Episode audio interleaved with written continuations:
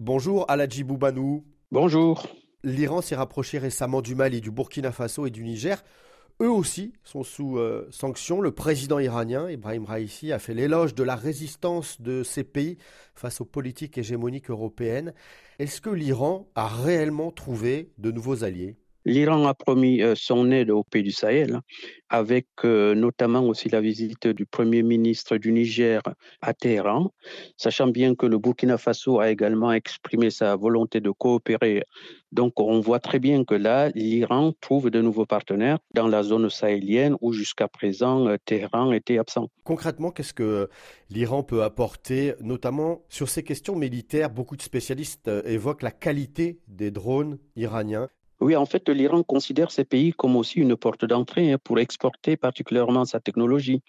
On, voit bien que l'Iran euh, en Afrique est considéré comme un pays qui dispose des drones, certes, et que ces drones-là ont fait euh, parler avec la livraison des drones à la Russie. Et donc, pour les États africains, on se rapprocher des drones euh, iraniens pour défendre leurs intérêts, c'est déjà une très bonne chose. Économiquement, on le sait, le Niger possède 8% des réserves d'uranium mondiales.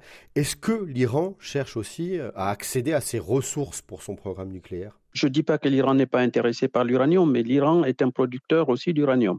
Et je pense plutôt sur le positionnement. L'Iran se positionne. N'oublions pas, à côté du Niger, par exemple, vous avez le Nigeria. Le Nigeria qui est un grand partenaire de l'Iran en Afrique. Les échanges commerciaux, ne serait-ce qu'avec le Nigeria, ont augmenté euh, à peu près de 150 millions de dollars en 2023. Et donc, aujourd'hui, l'Iran veut se positionner en Afrique comme une puissance, finalement, une puissance dans tous les domaines. Dans le domaine économique, mais aussi euh, dans le domaine euh, sécuritaire. Et cette offensive diplomatique iranienne, elle est aussi coordonnée avec la Russie? Alors non, non, elle n'est pas coordonnée avec la Russie, elle est indépendante de l'offensive diplomatique russe. C'est vraiment deux, deux projets différents, deux approches différentes. En Afrique, l'Iran mène sa propre diplomatie. L'Iran, et ce n'est pas nouveau, joue la carte du prosélytisme.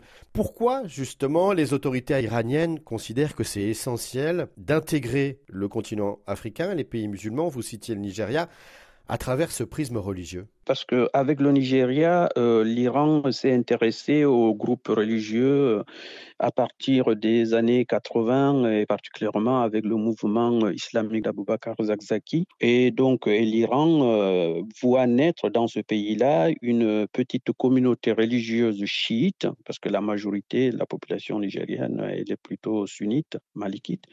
Et cette communauté, elle est en phase avec l'Iran. L'Iran voit aussi finalement cette influence religieuse qui est considérée comme un atout dans la mesure où euh, jusqu'à présent on n'avait pas de communauté chiite en Afrique, et surtout des communautés autochtones. Comment les autorités iraniennes entrent, entre guillemets, diplomatiquement en Afrique ça commence par des accords de coopération dans divers domaines, hein, parce que l'Iran euh, intervient aussi euh, bien sur la technologie, par exemple agricole, etc., etc. Donc, c'est par ce biais-là que l'Iran arrive à créer finalement des réseaux. Il ne faut pas réellement se focaliser sur, euh, sur l'Afrique sahélienne, parce que l'Iran est aussi vers l'Afrique de l'Est, hein, avec le Zimbabwe, mais aussi la Zambie, le Kenya, et l'Iran a des investissements dans ces pays-là.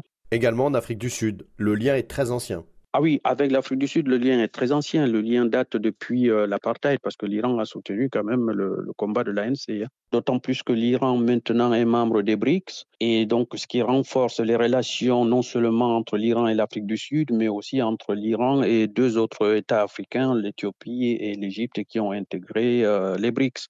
D'autant plus que l'Iran aujourd'hui est de retour sur la scène internationale. On voit très bien que l'Iran a renoué ses relations diplomatiques avec l'Arabie saoudite. Donc les les relations entre l'Arabie saoudite et l'Iran vont favoriser finalement aussi ce retour de l'Iran qui ne sera plus perçu, entre guillemets, comme un ennemi, mais plutôt comme un allié. Et donc, on le voit très bien que ce retour euh, ne fait que s'accélérer sur le continent. Merci Aladji Boubanou. Ben, je vous en prie, merci à vous.